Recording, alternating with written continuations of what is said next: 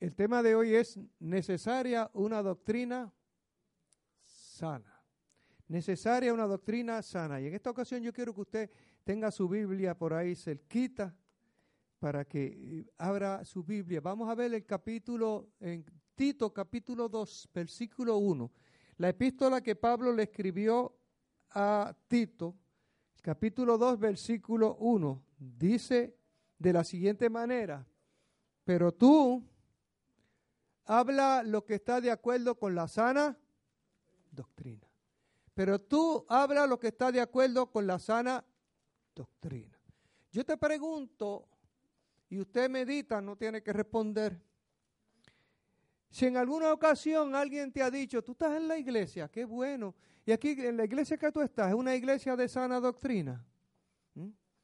Yo estoy seguro que a muchos de los que estamos aquí, a la mayoría, alguien nos ha preguntado, ¿y la iglesia tuya es de sana doctrina? ¿Y qué tú le respondes? ¿Qué le has respondido? Cuando le preguntan, yo le digo, ¿y qué es sana doctrina? ¿Y qué para ti sana doctrina? Y generalmente me dicen, bueno, pues que las mujeres no se arreglen de esta manera, que las mujeres no vistan de esta manera, que las mujeres no usen tal cosa. Qué interesante, ¿no? Porque aparentemente la sana doctrina es para las mujeres nada más. Sí, haz la prueba. Cuando alguien te pregunte a ti de eso y tú le dices que es para ti la sana doctrina y espera que te diga o te explique o te defina lo que es la sana doctrina y te va a hablar de un sinnúmero de cosas para aplicarle a las mujeres, para imponerle a las mujeres. O sea, para el hombre no tenía, no tiene entonces que cuidarse. Qué interesante. Si nosotros buscamos, hoy vamos a ver en el, un capítulo que vamos a estar hojeando por encima, porque hojeando, esto es una materia que podíamos estar meses Amén. Pero hojeando por encima, nos vamos a dar cuenta que la mayoría de las cosas que Pablo habla cuando le escribe a Timoteo y a Tito, y es en, los únicos sitios donde se habla de la sana doctrina, le aplica casi más a los hombres, aplica a las mujeres también, ¿no? Pero estamos hablando que los hombres no quedan exceptos de esto. La sana doctrina. Es muy interesante.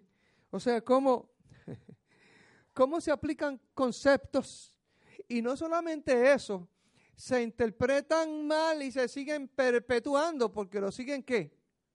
Pasando. En una ocasión yo le pregunté a alguien, no sé si te recuerdan cuando hablaban de, los G12, ¿no? Eh, esto, que alguien me dijo, pues yo dije, ¿y tú sabes lo que son G12? Me dijo, no, no, yo no sé, pero dicen que, que no es bueno. Mire, hermano, nosotros tenemos que qué? Tenemos que empaparnos de la palabra. Yo recuerdo en una ocasión que, una compañera de trabajo me dijo, mira, eh, Rosario, ya está, eh, la, ya está la, máquina que van a utilizar que, para el anticristo, está por allá en un país de allá de Europa y ya está preparada y solamente le llaman la bestia, solamente lo que necesita es una persona que, que, o sea, que administre, pero eso estamos hablando, estamos hablando de los años 70. Yo quiero que usted entienda, hermano. Amén. Que hablaba de una computadora, hermano, mire, en los años 70 a este momento, eso es una diferencia bien grande. Ha habido que unos cambios tan y tan grandes. Esa, esa computadora está completamente qué? Obsoleta. O sea, yo le, la persona que me la traía, me lo traía como, ella lo escuchó y yo dije, ¿dónde tú escuchaste esa noticia? No sé, pero yo la escuché.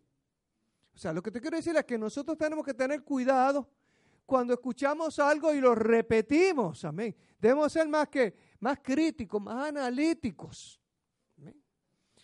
También le, le, indico lo siguiente, que lo hemos comentado hace un tiempo atrás cuando se hablaba de que venía un terremoto y que el terremoto iba a azotar a Ponce. ¿Recuerdan eso? Eso hacen ya como 30 años. Y entonces había otra interpretación que decía que a la iglesia que se saliera de Ponce, que se saliera de Ponce. Y yo digo, imagínate que si la iglesia hace 30 años se hubiese salido de Ponce y ese, y ese supuesto eh, terremoto era para hacerle juicio a Ponce, si Ponce en aquel entonces, 30 años atrás, estaba bastante malito, ¿qué sería si la iglesia se hubiese salido de Ponce? ¿Cómo estaría Ponce en este momento? Porque la iglesia es que es la luz. Porque la iglesia, amén, es la sal. Y en aquella ocasión yo digo, yo no dudo de que pueda venir un terremoto, esto yo no lo pongo en, pero de que la iglesia salga de allí corriendo, esto yo no lo puedo entender. Si usted tiene que ser crítico y analítico en las cosas que, ¿qué?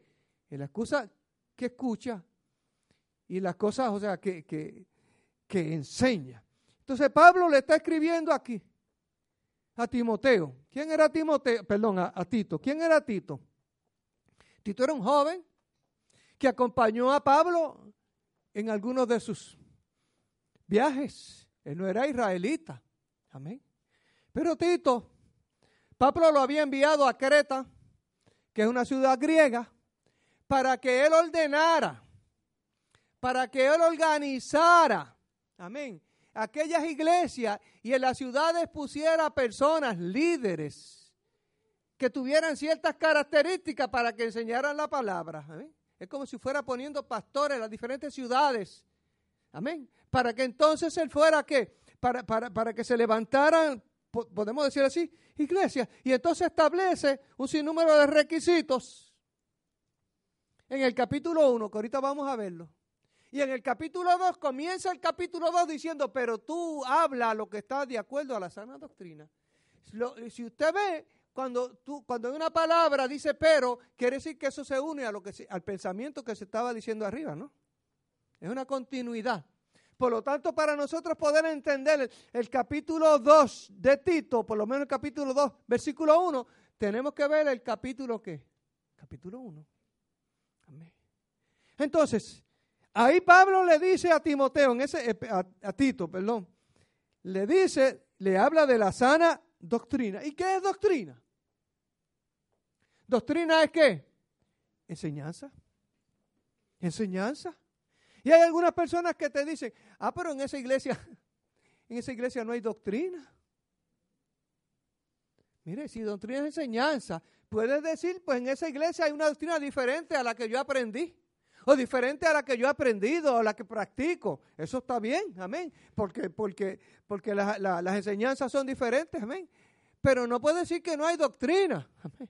Porque en todo lugar que hay un grupo reunido y que, hay una, y que, se, enseña algo, pues hay doctrina, es una doctrina.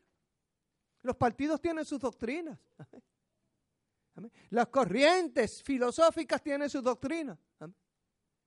Todo eso. Amén. Por lo tanto, estamos hablando de que doctrina es que doctrina es enseñanza. Pero hay una enseñanza buena y una enseñanza no tan buena. Y cuando Pablo habla aquí de la sana doctrina, quiere decir que había una doctrina que no era sana. Amén. Y una cosa que no es sana es que no tiene salud. Una cosa sana, perdón, que tiene salud. Una, una algo sano es algo que no tiene daño. Algo, que no está corrupto. Algo que no tiene error o vicio. Recto. Que es saludable moralmente. Que es sincero. De buena intención. Íntegro, entero, no estropeado. Todos esos son qué? Adjetivos de algo que es sano. Por lo tanto, cuando Pablo está hablándole a Tito, le está diciendo, pero tú hablas lo que está de acuerdo con la sana doctrina. Quiere decir que puede haber una doctrina que en su inicio era buena, era correcta, pero se fue tergiversando, se fue cambiando con las interpretaciones. ¿Sabe qué? ¿Ustedes recuerdan a Moisés? Claro que lo recuerdan porque lo hablamos tanto. Moisés fue un líder que Dios llamó para dirigir al pueblo, a su pueblo, al pueblo de Israel. Y en allá en, en, el Sinaí, Dios le dio a Moisés que una ley para el pueblo de Israel. Y esa ley podemos verla como que, como la sana doctrina, como la, la enseñanza original que Dios le dio al pueblo de Israel. Amén. Pero, cuando vino Jesucristo, los que estaban administrando esa ley, amén, ya Moisés había muerto. ¿Y había muerto quién? Y había muerto Josué. Y había muerto todos aquellos jueces que sucedieron a, Moisés y a Josué. Y ahora la ley estaba en manos de los escribas y de los fariseos. Los escribas eran los intérpretes, los intelectuales. Y los fariseos eran los que los, los, sacerdotes, los que oficiaban en el templo. Esos eran los, esos eran los, los fariseos. Ese era el grupo que administraba, que administraba la ley. La ley en su origen era una ley sana. Porque estaba purita como, como, la dio Dios. Pero cuando vino Jesucristo, aquello era otra cosa.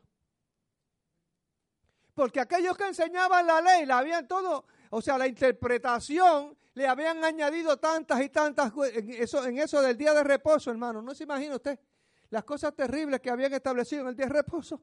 Por eso en una ocasión, eh, y, escucharon el mensaje de la, semana pasada, ¿no? Por eso estaban siempre persiguiendo a Jesucristo. A veces el día de reposo él hacía, sanaba a alguien, hermano. Qué tremendo, ¿no? ¿Usted se, ha imaginado eso? Porque si Jesucristo hubiese cogido quizá un bisturí y hubiese una operación que hubiese tardado tres o cuatro horas, pues podía decir, mire, está obrando, estuvo tres horas trabajando, pero Jesucristo lo único que dijo, sé sano o levántate, no dijo más nada camina. No hizo más nada. Y hablarle algo malo. Pues era malo. ¿Por qué? Porque estaba sanando a alguien que terrible. Y Cristo le dijo que eran hipócritas. Que enseñaban cosas. Amén. Muy difíciles. Y si usted va al capítulo 23 de Mateo, que quiero que lo abra. Capítulo 23 de Mateo. Ahí fue donde Jesucristo, mire hermano, Jesucristo fue muy diplomático cuando él predicaba. Pero a quien se enfrentó como tenía que enfrentarse era aquellos que, aquellos religiosos falsantes. Aquellos, él los, lo menos que le dijo fue hipócritas. ¿Qué es un hipócrita? Una persona que qué? Que parece algo pero que no es. O que dice que se hace una cosa pero hace otra. Un falsante. Y si usted busca en el capítulo 23 de Mateo, ahí, una de las cosas que, Jesucristo le dijo a los fariseos en el, en el versículo 24 de ese capítulo, que ataban cargas pesadas y difíciles de llevar. En el versículo 5 dice, hacían obras para ser vistos por los hombres. Son los fariseos y escribas, amén. En el versículo 13 dicen que no entraban al reino de los cielos, pero tampoco dejaban entrar a los que se estaban encaminando para allá. Se hacían las cosas bien difíciles, amén. En el 7 dice, llamaban salutaciones y que los llamaran rabí, que los llamaran reverendo, que los llamaran maestros, porque lo único que querían era que fueran reconocidos. Amén. ¿Eso eran quién? los religiosos de la época. Y así Jesucristo le fue bajando. Amén. En el versículo 24 dice que colaban el mosquito y dejaban pasar el camello. Amén. En otro versículo le dice que, que ellos diezmaban hasta de la menta, hasta de lo más pequeño. Amén pero, pero es terrible con las otras cosas. Entonces te decía más, amén, que ellos la ofrenda, la ayuda que le tenían, escuche bien, la ayuda que le tenían que dar a las padres, lo olvidaban, no se las daban y decían, no, yo la llevo al templo. Tremendo.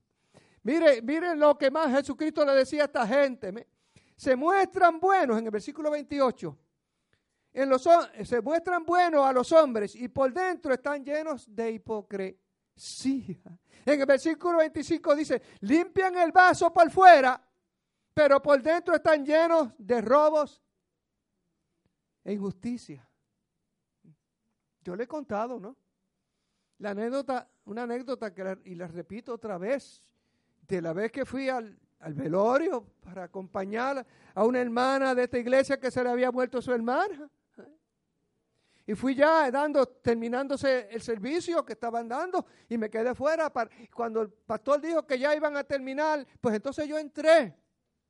Y el pastor claramente dijo, vamos a pedirle a otro hermano que estaba allí que pasara al frente para que saludara y hiciera la última oración. Y dije, bien, ya va a terminar el servicio para uno poder compartir. Esto hay que aprender, hermano. Si usted algún día tiene que, administrar y estar en un servicio esto, donde hay un funeral, mire, haga las cosas, no le dé parte a todo el mundo. Si hay 10 pastores, los 10 pastores dan parte y siguen hablando y después que cogen la, el micrófono se olvidan de, que hay personas que le interesa compartir. Amén. Y yo casi siempre me quedo al último para que no, trato de quedarme por fuera, que nadie me vea, para que no tenga que las personas están desesperados. Otro más le van al parte a este otro. Y me quedé allí pero escuche bien, entonces dijo, pero vamos a cantar un himno antes. invitaron a una persona a cantar. Y cuando esa persona va a donde el pastor va a cantar, allá le dice algo al pastor, yo no sé qué fue lo que le dijo. Y terminó de cantar la muchacha y viene donde mí me dice, pastor, yo le dije al pastor que usted estaba ahí, si quería darle un saludo. Pero donde manda capitán, no manda marinero. Y yo digo, no, porque yo no quiero que me den saludo ni nada, yo vine a compartir aquí. ¿Está bien? Y el pastor dijo, pues ahora vamos a terminar y oraron. Amén. Pues todo iba muy bien. Pero cuando yo voy a saludar, que me gusta saludar a todos, saludo al pastor. Y el pastor me dice, ¿y tú estabas aquí? Si yo llego a saber que tú estás aquí, te doy un saludo. ¿Sabe por qué, hermano? Porque ese pastor pues pensaba que yo, pues como soy un poco más abierto en pensamiento que él, pues entonces pues te sacan de la lista. Yo dije, qué tremendo, ¿no? Eso es una mentira. Amén. La santidad que, o sea, que, que predican, la contaminó con una mentira por tal de que uno que no es tan santo como él piensa que es él, pudiera participar y entonces se daña porque está que mintiendo. Y la Biblia dice que los mentirosos no entran al reino del cielo. ¿Lo vio? Estamos hablando de un pastor. Otro pastor, escuche, se había muerto la mamá de una hermana de aquí. Yo voy y le pregunto. Me presentan a su hermano que es pastor. Y yo le digo, le hago una pregunta y la ancianita tenía un seguro de funeral por la idea de, si le podíamos ayudar, ¿no? Y me dice, no, pero ella tenía sus ahorros. y yo le dije, y, estaban, estaban a nombre de ella y de otra, ¿no? lo sacaron, no. Y dije, pero ahora tienen dificultad. Dice, no, no, porque nosotros vamos a decir que está malita, pero no se ha muerto.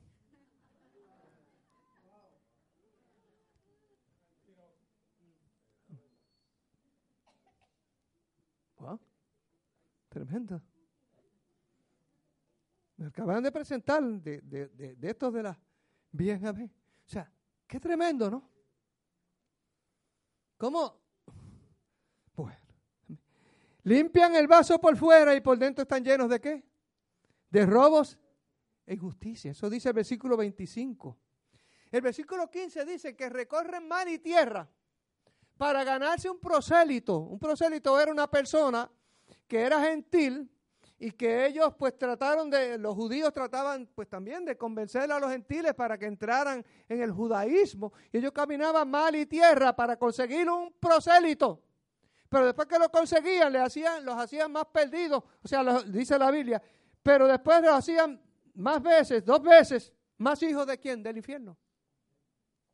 O sea, que es como si le predicara, pero después que le predicares, tú no vas para ningún lado, no tienes qué, no tienes oportunidad. Eso era la enseñanza, hermano. Y yo no sé si, si usted ve que en estos tiempos también pasan esas cosas, ¿no? Ellos estaban, no estaban practicando la sana doctrina, estaban muy lejos de lo que qué, de lo que había dado Dios a Moisés en el Sinaí. La habían esteriversado, las habían cambiado, la manera que le estaban practicando.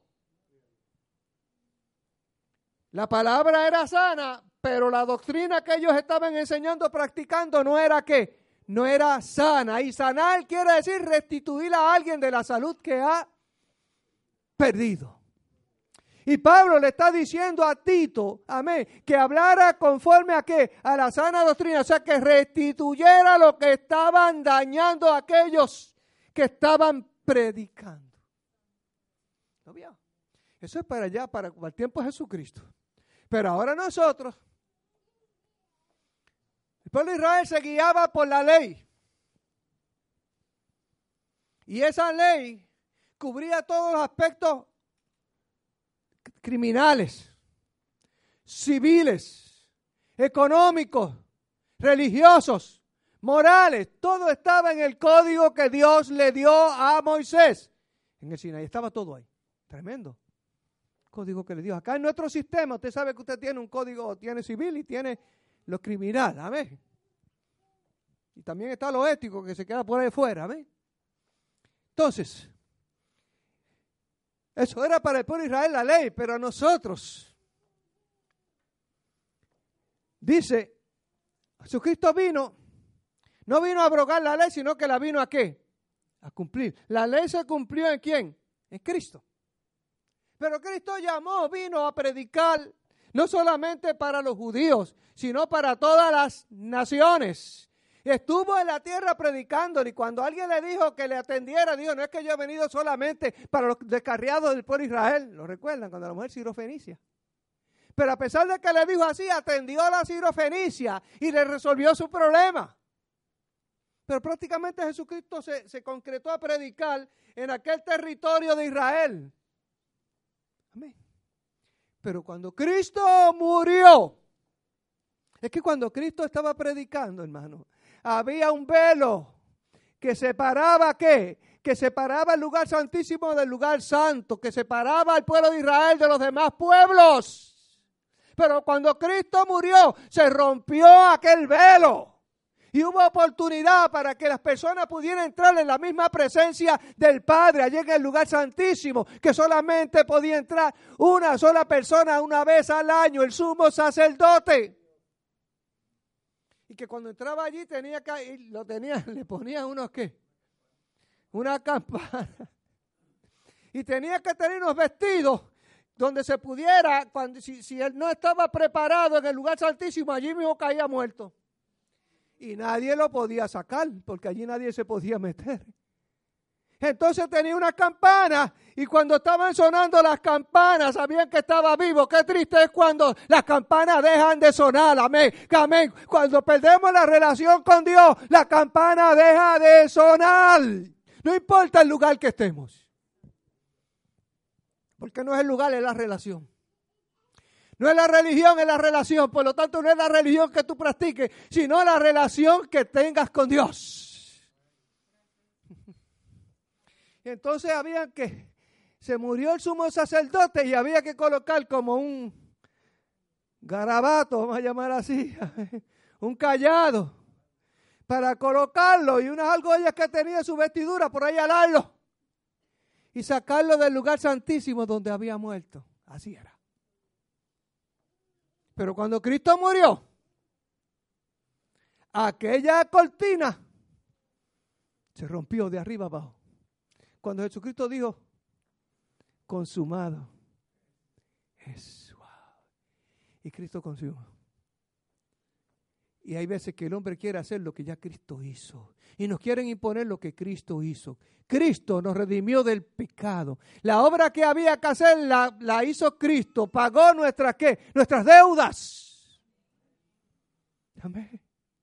Y para nosotros poder ser salvos, amén, y poder escapar de la, vamos a llamar salvación, escapar de la maldición, de la, de, la sentencia que le dieron a Adán y, a, y, a, los suyos también, nosotros somos de, Adán también. Pero ahora cuando hemos conocido a Jesucristo ya somos, tenemos una naturaleza, la naturaleza que heredamos de quien, del postrer Adán que es Cristo. Amén. Entonces tenemos que nosotros ya, ya la iglesia, lo que es la iglesia, lo que es el cuerpo de Jesucristo, amén, lo que, lo que Cristo levantó. O sea, yo te decía ahorita que Cristo estuvo predicando al pueblo de Israel, pero una vez murió, que se rompió el velo, pues ahora el Evangelio fue extendido a todas las naciones. Es que Dios le había dicho a, Abraham, recuerdan, ¿no? Que en tu simiente serían benditas. ¿Y la simiente de Abraham es quién? Jesucristo. Y, Jesucristo. y Dios le había dicho a la mujer allá, a Eva, que la simiente de ella iba a aplastarle la cabeza a quién? A, la serpiente y la serpiente es Satanás y la simiente de la mujer, aquella simiente está hablando de Cristo, porque Cristo, el Hijo de Dios, oh Dios, Dios se hizo hombre, el simiente de Eva para que nosotros pudiéramos que, para aplastarle la cabeza o él le aplastaba la cabeza al diablo. Y en la medida que Él le aplastó la cabeza al diablo, nosotros también se la estamos aplastando cuando estamos en Cristo. De modo que si alguno está en Cristo, usted no le puede aplastar la cabeza al diablo por sí solo. Si, se pone a decir, yo le voy a cambiar, no. Cristo lo va a hacer. Amén. Porque yo estoy con Cristo. Entonces, hermano, de allá para acá, ahora, no vamos a ir a la ley sino que vamos a ir a las enseñanzas que Jesucristo llevó. Jesucristo nos trajo también, no fue que contradijo la ley, pero estableció un manual doctrinal. Y usted va ¿Dónde conseguimos ese manual doctrinal? En las enseñanzas de Jesucristo. ¿Y dónde, los, es que mejor se presentan? En el sermón, el sermón llamado el Sermón del Monte, que está en el capítulo 5, 6 y 7 de Mateo. Lo que nosotros hemos llamado los principios del reino, lo ha escuchado tantas veces y se lo repetimos, y que terminan y que concluye aquella predicación aquella enseñanza, el que escucha estas palabras y las pone por práctica, yo lo voy a comparar como un hombre que edificó sobre la roca. Esa palabra es lo que entiendo yo, que es el código que Jesucristo no está suplementando, sino que está en alguna medida complementando, si podemos llamarlo así, la ley. Pero la ley para el pueblo judío y, y, ese código es para nosotros, que es mucho más fuerte que la misma ley.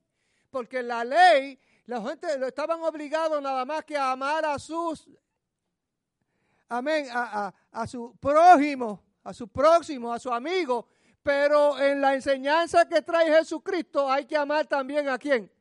Al enemigo. Y ahí no está tan fácil la cosa. Es fácil amar a los que nos hacen bien, pero qué difícil es amar a los que nos hacen mal. ¿Qué vamos a hacer cuando alguien te hace mal? Vas a orar a Dios para que Dios le tumbe la cabeza. Eso lo podían hacer los judíos. El Señor dice que nosotros tengamos misericordia y que venzamos el mal con qué? Con el bien. Y que a ese le pedimos, Dios, amén, que pueda tener una revelación para que pueda alcanzar la misericordia. Déjame decirte algo más, por si acaso se nos ha olvidado.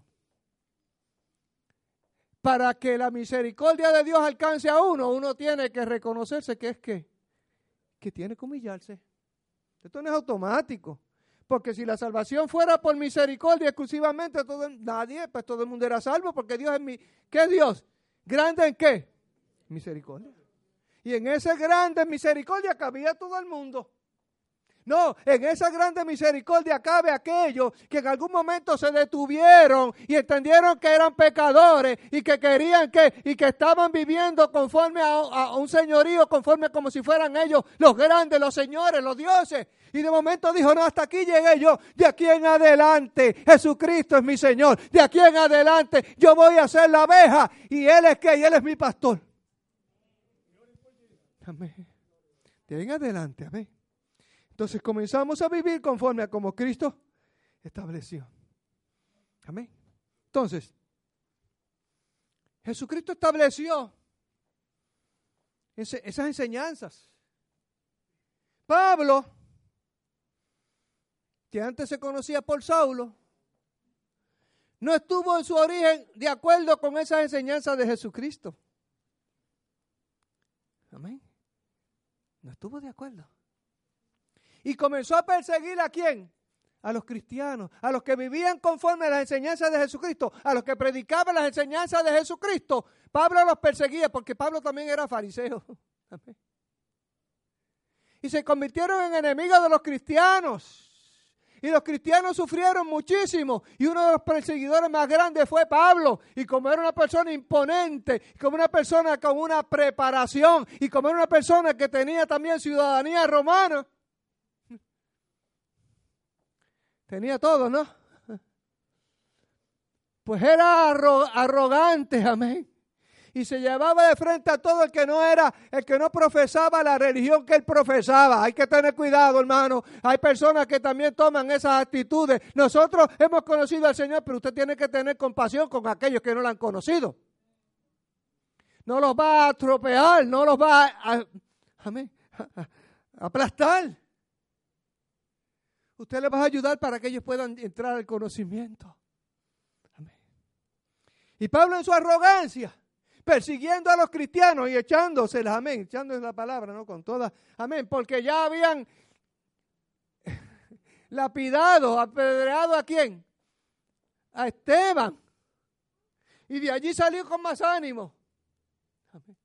En vez de la muerte de Esteban haberle producido a Pablo o a Saulo, que en aquel entonces se llama Saulo, lo hubiese compungido, le hubiese, mira lo que hemos hecho, mira cómo ese hombre murió.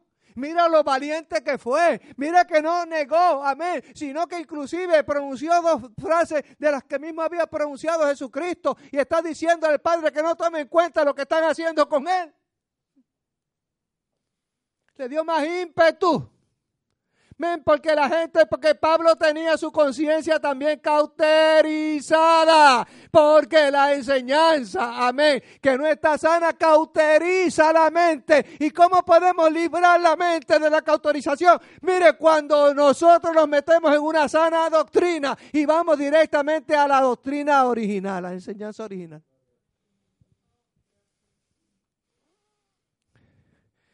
Y Pablo iba galopando si es que un caballo. Entendemos que así. Pero se encontró con el Cristo de la gloria y le dijo, ¿para dónde tú vas, Pablo? Amén. Pablo iba a perseguir la iglesia. Amén.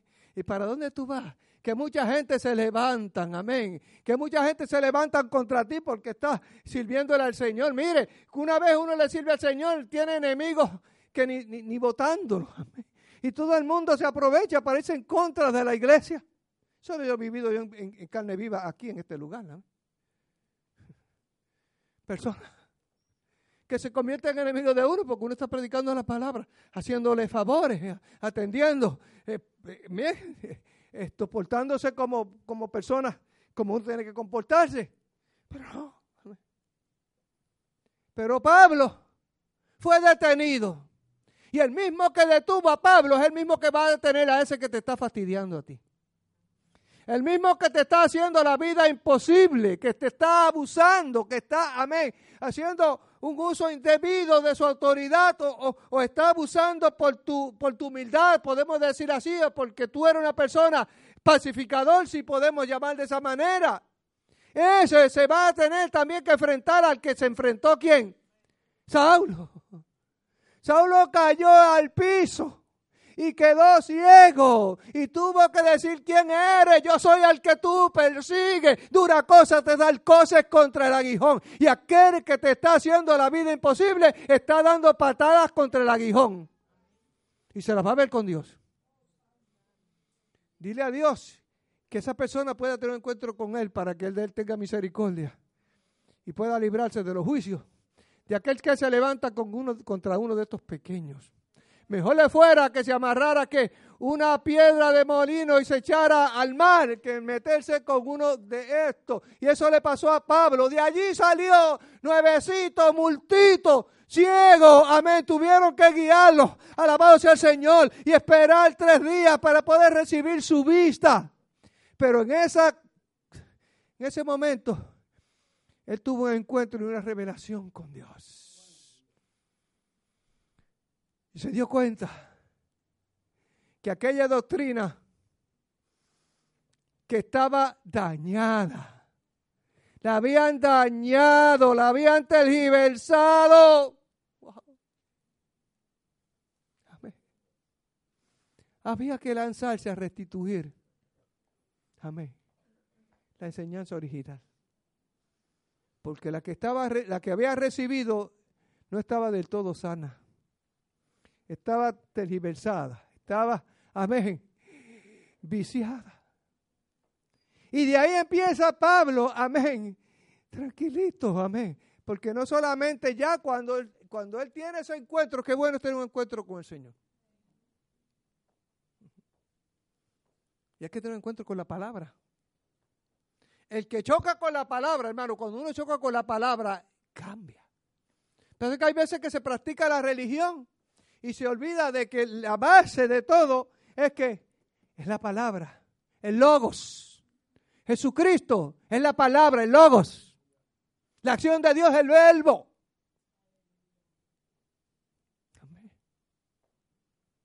Y Pablo chocó con esa palabra. ¿Quién tú eres? Al que tú persigues. Como te dije, salió cieguito de allí. Y tuvo una revelación con Dios. Y dice más adelante que él fue llevado al tercer cielo. Y allí le demostraron, amén, todo, amén. O sea que ahora, escúcheme bien, Pablo fue educado, qué tremendo, ¿no? Ahora, la enseñanza de Pablo es una enseñanza celestial. Le habían enseñado todos los misterios, amén. Ese fue Pablo. Y se dio cuenta que él estaba viviendo una, una doctrina que no estaba sana, que estaba tergiversada. Y de ahí en adelante se propuso llevarle el Evangelio. Dios lo había invitado, Dios lo había señalado para que llevara el Evangelio, no a los judíos, sino a los gentiles. Jesucristo había levantado una iglesia, tenía doce apóstoles, uno de ellos pues se fue para el otro lado. Y los once y al que sustituyó, aquellos, amén, entrarían, bregarían con los judíos. Pero Dios llamó a Pablo para que fuera a los gentiles. Aquí, ¿Para quién te ha enviado Dios? Tienes que tener cuidado que se te envió para los gentiles, no cojas para otro lado. Amén. Jonás lo enviaron para, para Nínive y se fue para Tarsis. Y hay que sujetarse a lo que Dios dice. Y decimos lo que el Espíritu diga, esa hará. Y el Espíritu dice una cosa y hacemos otra. Y Dios le dijo a Pablo que era para los gentiles. ¿Y sabes algo? Que parte de ese grupo gentil somos nosotros. ¿Quién eran los gentiles? Las personas que no eran israelitas. ¿Nosotros somos israelitas? No. Por lo tanto, Pablo se encontró con los cristianos de, de, de, de, Gálatas, de las Galicias, perdón, los Gálatas que eran de Galicia. Y allí se encuentra que él los había enseñado. Y llegaron otros por allí que le fueron tergiversaron, que le fueron que cambiando. Y Pablo se asombra y dijo, pero ahora ustedes que comenzaron lo más bien, ahora han vuelto otra vez a qué? A lo que le están plantando allá, las sanas, las doctrinas que no son correctas, que no son sanas. Porque había un grupo de judaizantes que se habían movido para llevarle, para, para, para forzarlo, para que aquella gente se hiciera la circuncisión. Y entraran como entraban los demás judíos. Pero ellos no eran judíos, amén. Ni tampoco habían profesado el judaísmo, sino que ellos habían aceptado a Jesucristo como su Señor. Lo habían confesado. Nosotros no somos, amén. No somos de otro lado, sino que somos que siervos de Jesucristo, porque en un día nosotros confesamos que Jesús era nuestro Señor. Yo no sé si lo has hecho tú, pero yo lo hice. Entonces, Pablo le indicaba, le indicó a Tito y le indicó a Timoteo, eran dos muchachos, dos pastores jóvenes, dos líderes jóvenes, muy íntegros, que cuidaran de la sana doctrina, que no permitieran que lo que les habían enseñado fueran qué, tergiversadas. Y ese término, sana doctrina, se encuentra solamente en tres lugares en la Biblia. Y salió de la boca de Pablo. Dos que se le dijo a Timoteo y una que se le dijo a Tito, la que leímos ahorita. Pero tú ten, ¿cómo es? Pero tú hablas lo que está de acuerdo con la sana doctrina. Pablo dice en otra lectura allá a Timoteo, y vendrán días que no soportarán o no sufrirán la sana doctrina porque se permitirá que se levanten otros a corromper. Es muy triste, hermano. Porque esa palabra que Jesucristo enseñó, muchas veces se, se, ha perdido o se ha alejado.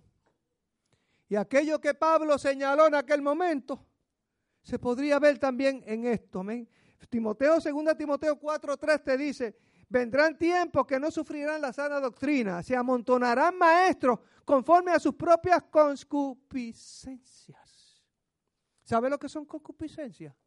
Los deseos profundos, malos, perversos. Y hay personas que se han levantado doctrina de acuerdo a sus propias concupiscencias. Y a veces pensamos que la concupiscencia es atracción por el sexo opuesto nada más. Pero la concupiscencia también tiene que ver con qué? Con el deseo de poder. Y han establecido unos esquemas de poder, amén, de unos rasgos, unos niveles. Y así han hecho organizaciones. ¿Establecidas en qué? Basadas en las concupiscencias de uno que tiene que ser poderosos. Yo no sé si usted ha visto, lo, ¿cómo se llama? los esquemas estos de pirámides, ¿no? ¿Ha visto, no? Que eso es un esquema donde las personas, pues el que está, el que comienza sale bien, el que está arriba es el que se queda bien pillado. Y llegará alguien que nunca va a recibir nada. Y el que está abajo va a recibir de todos. Tremenda, ¿no? ¿Sabes que en una ocasión tuve una reunión y me dijeron, y alguien se paró y tenía un programa, tenía un proyecto allí para ayudar a, combatir el hambre en África. Y, uh, me interesa eso, me gusta. Y dijo, vamos a hacer aportaciones para comprar alimentos para enviar para África. Bueno, Tú aportas esto, pero inmediatamente se vio la colita, el rabito. Porque dijeron, usted va a aportar eso, pero ya en el tercer nivel va a comenzar a qué? A recibir. Y va a ser una manera de usted que eh, desarrollar fondos para que ya en su templo, si quieren hacer programas, eh, pro templos y que se den de una manera, o sea, era, era, que, era un esquema de pirámides. Y yo dije, pero ¿cómo es posible que por el hambre de aquellos que no han tenido la bendición que nosotros tenemos, nos lucremos? Y se pararon pastores. Pues mira, bueno, porque así yo saco fondos para pro templo. ¿Pero por qué? ¿Por qué no podemos aportar y que ese dinero y que no reembolse, y que no se reembolse nada para atrás. No es que se reembolsara lo que se invirtió, era que iba a reembolsarse lo que se invirtió más una ganancia. Que cada día iba a ser qué? Mayor. ¿Lo entiende? Y eso se llama la concupiscencia, el deseo de qué, de tener, de poseer, el deseo de poder. Y hay muchos esquemas que se establecen así. Y eso son concupiscencias. Y habrá ocasión que no soportarán y no tolerarán, amén, la que, la sana doctrina, porque se amontonarán maestros conforme a sus propias concupiscencias. Amén. Las famosas enseñanzas, hermano, de tú das y, y, el Señor te devuelve. Amén. Dame mil y el Señor te va a devolver diez mil. Tremendo, ¿no? Les he contado del, del varón que fue allá a un congreso de esos y, y se sentó. Por equivocación se sentó en el banco que no tenía que sentarse. Porque el que estaba allá al frente dijo, de, de, aquella línea para acá el Señor me revela que me van a dar cada uno de dar mil dólares. y él tenía siete dólares. y él fue y se paró y echó los siete dólares. Y el pastor le dijo, estaba bajo maldición. No, el pastor no. Estaba bajo condenación. Porque eran mil. Y él le dijo, yo tengo siete pesos. Amén. ¿Me entiendes? ¿Se dan esas cosas o no se dan? Se dan esas cosas alrededor del mundo. Amén.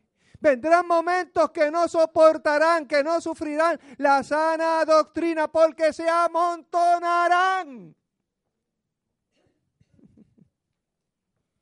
falsos maestros, conforme a sus propias concupiscencias. Abran los ojos. Las falsas promesas, las promesas esas que le dicen, amén. Abran los ojos. Amén. También el término, amén. La sana doctrina como te dije, Pablo le habló a Tito en el capítulo 22, versículo 1. Amén.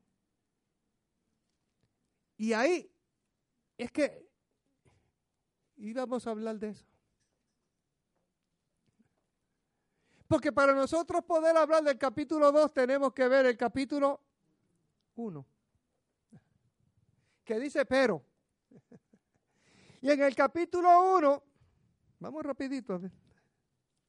Pablo en el capítulo 1 de, de la epístola que Pablo le escribió a Tito, Tito te dije ahorita que era un joven y que estuvo con Pablo y Pablo lo envió para Creta, Creta está en Grecia, para que él organizara iglesias por allí en las ciudades, amén. Y le habla, pero tú hablas lo que está de acuerdo con la sana doctrina.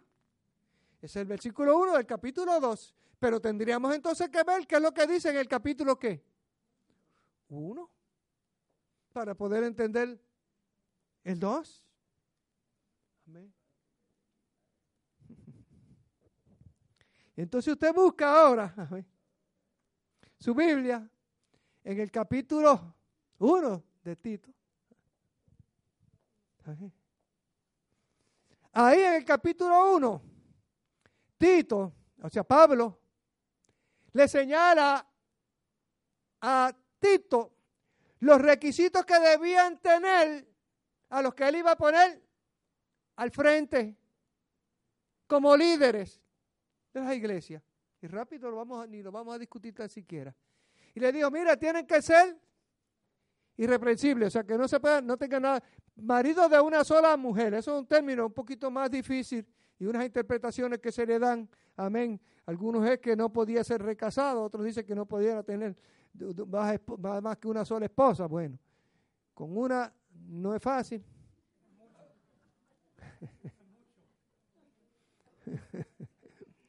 Otro requisito que, que, que tengan hijos creyentes. Que los hijos no sean soberbios, ni, ni ellos tampoco. Usted se imagina un hijo, un, pastor o un líder, perdón, iracundo, que no puede controlar la qué, la ira, y usted dirá, no, eso se le aplica a los hijos. Se le aplica que nosotros todos somos hijos también. O sea, si tú quieres que el hijo del, del, que está al frente, pues no sea iracundo, pues me parece que el líder debe ser tampoco, no puede ser qué. Iracundo, no dado al vino, amén. Hay personas, amén, bueno, acá en nuestra cultura no tenemos ese problema. No pendenciero, ¿qué es pendenciero? Porfiados. Hay gente que son porfiados, que no tienen vuelta. Que no hay manera de que ellos puedan hablar porque son porfiados. Yo me callo la boca y sigue hablando tú. Amén. Que tener cuidado con eso.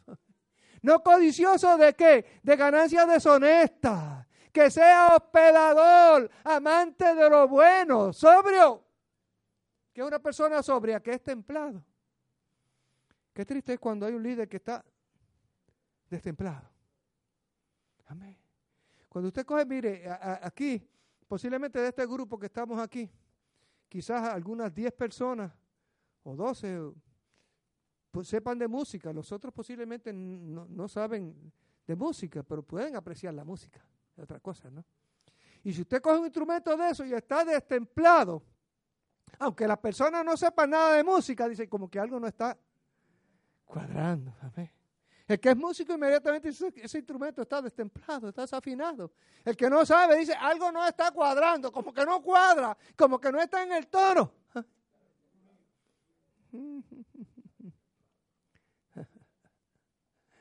Amén. Dice, amén, que sea sobrio, justo. Hay que ser justo, hermano. ¿Cómo ser justo? Cuando yo hablo para el lado mío, amén. Cuando los míos son los que tienen siempre la razón, aunque no la tengan, no hay injusticia ninguna. Hemos dicho muchas veces, amén, que, hay personas que dicen que, que, nunca han chocado porque siempre los han chocado a ellos. Qué tremendo, ¿no? Que es el justo. Si yo fui el culpable, yo fui el culpable. dueño de sí mismo. No puede ser dueño de sí mismo y quiere controlar a otro. No puede controlarse a él. Retenedor de la palabra, fiel, como tal sido enseñada.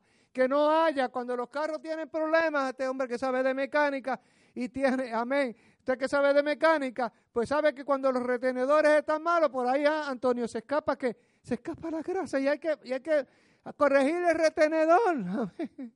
Pues mire, retenedor, como dice a mí, retenedor de la palabra fiel, que no se escape la palabra fiel que ha sido que puesta en tu corazón. Eso estamos hablando de la sana doctrina, eso es sana doctrina, amén. O sea, dice que puede soltar con sana enseñanza y convencer a los que contradice, a los contumaces, amén. Esos son los porfiados también, como te dije ahorita. Los habladores de vanidad y engañadores. Mayormente los de la circuncisión que estaban por allí, llevando cosas que no tenían que imponerle a los que eran, a los griegos, amén, que no eran judíos que trastornan las casas enteras enseñando por ganancias deshonestas, con fábulas judaicas, que llevan mandamientos de hombre, que muchos mandamientos de hombre las personas imponen por ahí, pero cuando el mandamiento le, le, rebota hacia él, entonces cambia. Yo recuerdo una vez una persona que señalaba unas cosas Amén. En un tiempo. Y después que, que, se vio en el mismo problema esa persona, dice, no es que la juventud hay que tener, eh, o sea, presentaba otra, otra manera. Es que hay que tener compasión con los jóvenes. ¿Y por qué antes no las tenía? Cuando tú no tenías jóvenes o no tenías problemas con tus hijos jóvenes. Y ahora que tienes problemas con tus hijos jóvenes, ah, pues que ser, hay que comprenderlo. Claro que siempre hay que comprender. Antes no estoy diciendo que la actitud de ahora es la incorrecta, Estoy diciendo que antes debiste también tenido que esa compasión, esa actitud, amén. Amén, pero, pero cuando llega el momento, entonces es que, amén. Con conciencias, ah, vamos a seguir por aquí. Con conciencia corrompida, que nada les puro porque tienen mentes, amén. Todo es malo, amén. Si te sonríe, hay personas que piensan que el líder no puede, no puede sonreírse, tiene que ser así como el burro, siempre serio, amén. Hay personas que piensan que no se puede celebrar un cumpleaños. Hay personas que piensan que no se puede hacer una fiesta para compartir unos con los otros. Porque todo es qué? Todo es malo, amén. Sus conciencias están corrompidas, amén. Con sus hechos niegan a quien, a Dios. Reprobando toda buena obra. Entonces, eso eran los líderes. Lo que Pablo le estaba diciendo a los líderes. O sea, lo que está diciendo a, Tito en cuanto al cuidado que tenía como de los líderes, dice, pero tú hablas lo que está de acuerdo a la sana doctrina. Entonces en el capítulo 2, ahora no habla de los líderes, habla de la familia. De nosotros los qué? Los creyentes como creyentes. Y entonces ahí te habla de los ancianos, a los ancianos. Habla a quién? A las ancianas. ahí están las ancianas. ¿eh? Amén. A los jóvenes y a los siervos. Aquí ancianos, hemos dicho que la Biblia generalmente cuando habla de ancianos son líderes. Pero en este capítulo 2 de Tito, ancianos son los viejitos, los que ya están en edad adulta, como estás tú. Amén. Dice que los que están por ahí, los ancianos, sean sobrios, sean templados, serios, prudentes. Qué terrible cuando un, cuando un anciano no es prudente. Amén. Sanos en la fe, en el amor, en la paciencia. Los otros días Leandro dijo, abuelo no tiene paciencia. Pero Leandro no está aquí hoy. Las ancianas, mira, ahora mencionan las ancianas. Hasta este momento no se había hablado de las mujeres en la que, en, la, doctrina sana. Ahora es que llegaron. Dice, reverentes en su qué? En su porte. Tiene que ser reverente como, como, como, se, como se viste. No calumniadora. No esclavas del vino. Bueno, en eso no hay mucho problema para que nuestra cultura, de las iglesias, ¿no? Maestras de bien que enseñen a los jóvenes a amar a sus maridos e hijos. Y hay personas que le dicen, mira, yo no le soporté a aquel y lo mandé lejos. No lo soportes, tú también mándalo lejos. y si tu hijo empieza a fastidiar, mándalo, sácalo de tu casa. No es la manera, amén. Aquí dice, amén, que les enseñen a que amen a, los, a las jóvenes. O sea, que les enseñen que amen a las, amén. A las mujeres jóvenes que enseñen a amar a sus qué? A sus hijos, maridos e hijos. que tener cuidado con los consejos. Hay muchas personas que quieren ser consejeros y dan consejos, amén, y no se los aplican, pero se los dan a otros, amén.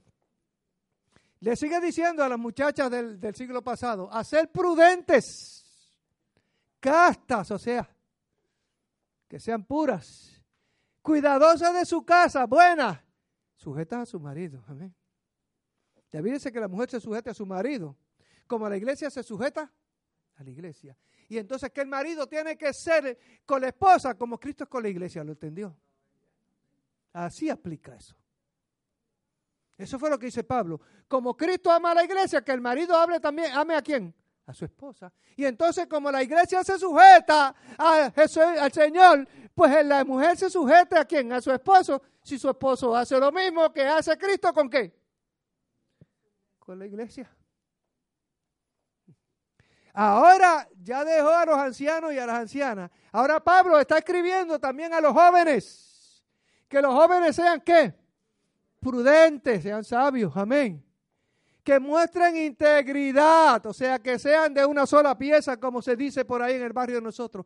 Que sean serios, que usted dice sí, sea así, y no sea no. Y que sean, que usen palabras sanas e irreprochables, o sea, que no esté ahí con el algote a veces que de esas algotes que hay por ahí que nadie entiende y que, wow, tremendo hermano, porque ahora se utilizan unas palabras, los muchachos utilizan unas palabras por ahí que son palabras vulgares y que se utilizan porque todo el mundo las dice.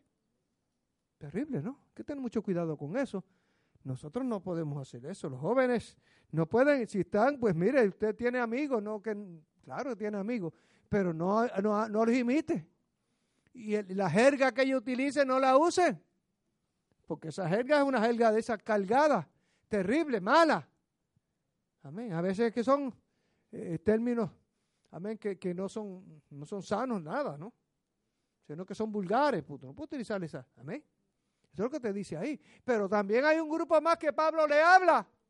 Y son los siervos. Y aquí dice, no, pero ninguno de nosotros somos siervos porque nosotros no somos esclavos. Allá hay Abraham Lincoln, ¿en qué, en qué año fue? No me recuerdo. Pues yo no estaba cuando eso, ¿no? ¿Te acuerdas tú? En el año que fue. Pero Abraham Lincoln, ¿no? Pues eh, hubo una guerra civil por todo esto de la que de, la esclavitud y fueron emancipados los que los esclavos y aquí en Puerto Rico también hubo esclavos y fueron emancipados, amén. Por lo tanto, él dice, no, pero ninguno de nosotros es esclavo. No somos esclavos, pero usted que trabaja para el gobierno de Puerto Rico es siervo del gobierno de Puerto Rico. Amén.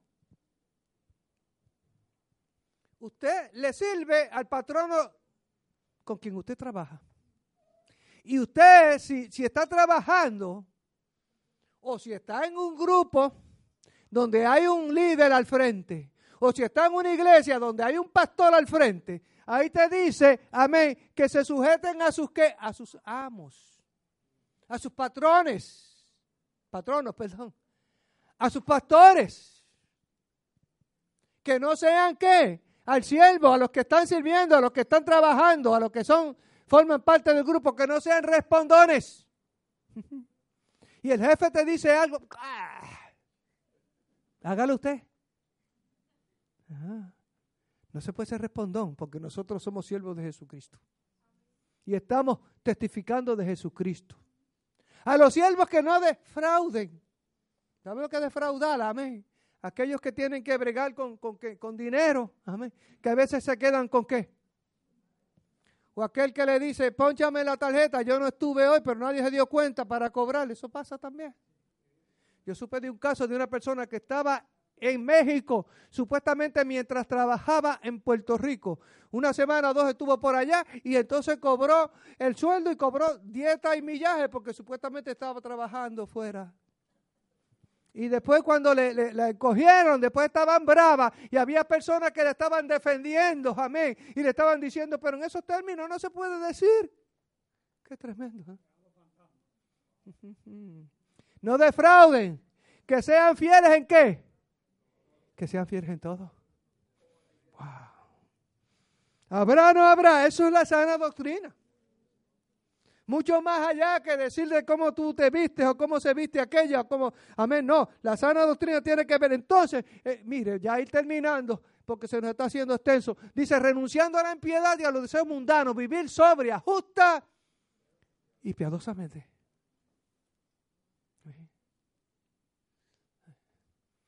Hubo un caso, hermano. Hubo un tiempo en que las personas no podían utilizar reloj. Y había personas que no usaban reloj de muñeca, pero usaban un reloj, reloj, perdón, de aquí. Y, y, no usaban reloj de muñeca porque eso era vanidad y porque eso era, qué sé yo, ni qué más, y de las prendas. Pero aquel no era prenda y había una persona que tenía un reloj de oro y tenía una, una cadena de oro y se manifestaba y cuando la sacaba, y eso no era malo, porque no la tenía en la mano. Qué tremendo. Qué clase de interpretación. Qué tremendo, alabado sea el nombre de nuestro Señor. Mire, dice, para terminar, aguardando la esperanza feliz. Ah, dice bienaventurada. Aguardando la esperanza bienaventurada y la manifestación gloriosa de nuestro Señor, gran Dios y Salvador, Jesucristo. Ahí dice que Jesucristo es Salvador y Dios. Y eso lo dice en el texto original. Gran Dios y Salvador, ¿quién? Jesucristo que se dio a sí mismo por nosotros. Nadie se dio, amén. Aquel hombre no se dio por ti. Fue Jesucristo.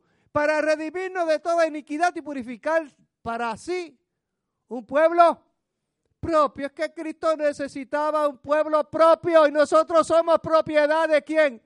De Cristo.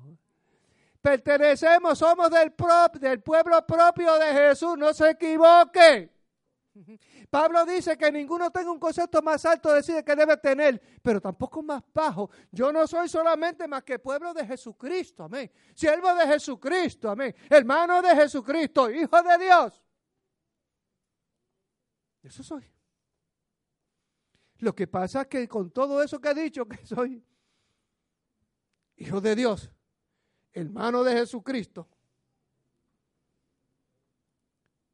a pesar de todo eso, no puedo privar de eso porque Jesucristo dice que seamos que mansos y humildes de corazón. Y que imitarme a mí, amén, Pablo dijo imitarme a mí como yo imito a Cristo. Así que no importa tantas bendiciones que nosotros tengamos por ser hijos de Dios, tenemos que, que, gozarnos, amén, en la manifestación, como dice ahí, gloriosa de nuestro gran Dios y Salvador Jesucristo, que fue el que se dio, amén, por sí mismo, pero nos dijo que nosotros teníamos que ser igual que Él. Así que, hemos aprendido algo de la sana doctrina o todavía seguimos pensando que la sana doctrina es simplemente conceptos de hombres, amén, que se, se inventan por ahí, amén, normas. Yo quiero indicarle, hermano, los grupos, cada grupo puede tener sus normas y eso son sus doctrinas. Amén. Pero tú no puedes imponer las doctrinas que tú pusiste, las normas, perdón, que pusiste allá, los, amén, las normas que te inventaste para aquel grupo o las ideaste, pues tú puedes forzar para que todo el mundo se meta dentro de esas dogmas. No, nosotros nos vamos fieles a qué? a la palabra, a la sana doctrina que es la palabra de Dios. Porque es necesaria una doctrina sana. Quien tenga oídos para oír, oiga.